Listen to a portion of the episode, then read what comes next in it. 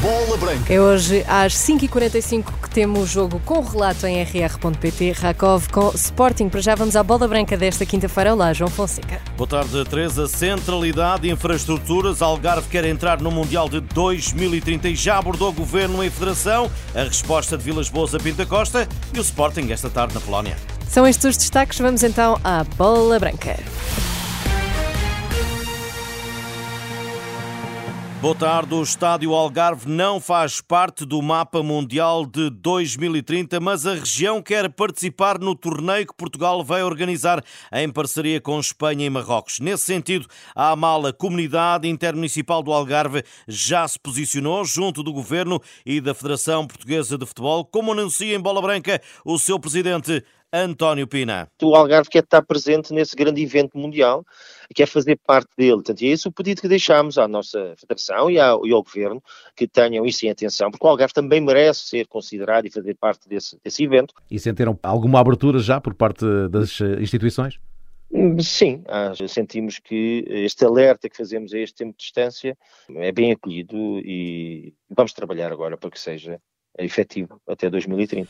Como argumentos, além das infraestruturas, está a sua centralidade pela curta distância para a Espanha e para Marrocos. O Algarve está no centro desses três territórios. Do outro lado da estrada, que é o mar, está Marrocos, e uh, já aqui ao lado, uh, e até mesmo com o aeroporto, é fácil chegar a qualquer, a qualquer ponto, seja de Espanha, seja de Marrocos, seja de Portugal. Temos excelentes condições, para além de uma tradição uh, que a marca Algarve é conhecida por todo o mundo. António Pina, também presidente da Câmara de Olhão, lembra que as grandes equipas e seleções do mundo têm por hábito estagiar no Algarve. Condições não faltam para receber os melhores, como recentemente sucedeu com o Al Nasser de Cristiano Ronaldo. O Algarve tem eh, não só as condições para acolher uh, estágios de seleção, pela hotelaria que temos, uh, até por complexos desportivos especializados em estágios que hum, recebem seleções, clubes, o mais famoso recentemente foi a equipa do Cristiano Ronaldo. Portanto, temos o saber e as condições e o excelente tempo para acolher essas, sejam seleções para fazer os seus estágios ou até mesmo, porque não, dois ou três jogos particulares dessas diferentes seleções que se fizesse no nosso estádio do Algarve. O apelo foi lançado. Boa recepção de Governo e Federação Portuguesa de Futebol. António Pina, presidente da Comunidade Intermunicipal do Algarve em Bola Branca. O sul de Portugal não quer ficar de fora do Mundial de 2030. E Portugal está no sexto lugar do ranking FIFA. O bom desempenho da equipa comandada por Roberto Martínez tem contribuído para a alteração com a seleção de Portugal a subir duas posições no ranking FIFA estando na frente Países Baixos, Espanha e Itália, a campeã do mundo, Argentina, continua a liderar. Vilas Boas responde a Pinto da Costa. Em entrevista à Tribuna Expresso, hoje, André Vilas Boas mantém segredo sobre os seus próximos passos e continua sem definir timings. O atual presidente dos Dragões, Pinto da Costa, desvalorizou um eventual avanço do candidato e teve agora resposta. As frases fortes da primeira parte da conversa, resumidas pelo jornalista José Barata.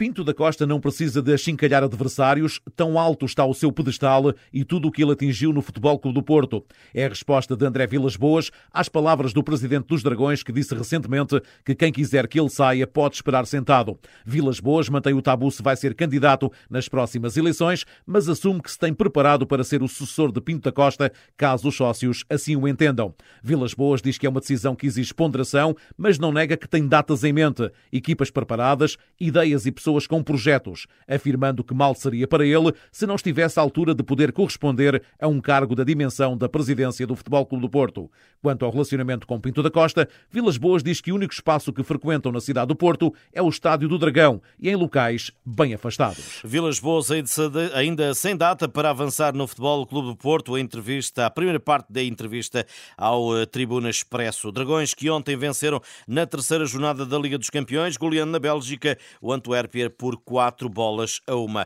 Depois de Alemanha e Áustria, o Sporting com Ruben Amorim vai tentar matar mais um borrego e acabar com a ausência de vitórias na Polónia. Os Leões jogam esta tarde com o campeão, com o campeão polaco, Rakov, para a Liga Europa. Um adversário que tem sido desvalorizado, mas para o qual o treinador leonino já chamou a atenção.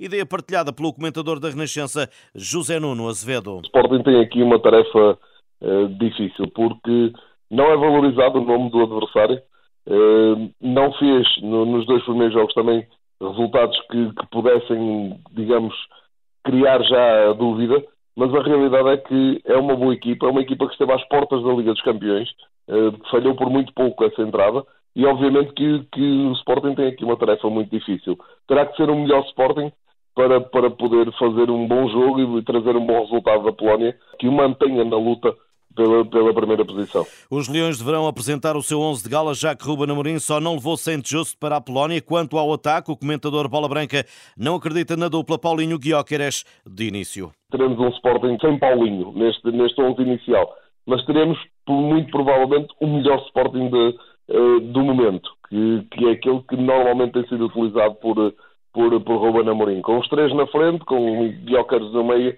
dos dois, dos dois já citados, e depois nas aulas regressar Nuno Santos e, e jogar às aulas para manter aquele trio de centrais que tem vindo a ser utilizado. Acredito que é o melhor Sporting que vai estar hoje, não vai haver, eh, entre aspas, poupanças para o jogo do Bessa, Uh, acredito que o Sporting tem aqui uma tarefa difícil e o Ruben não vai facilitar.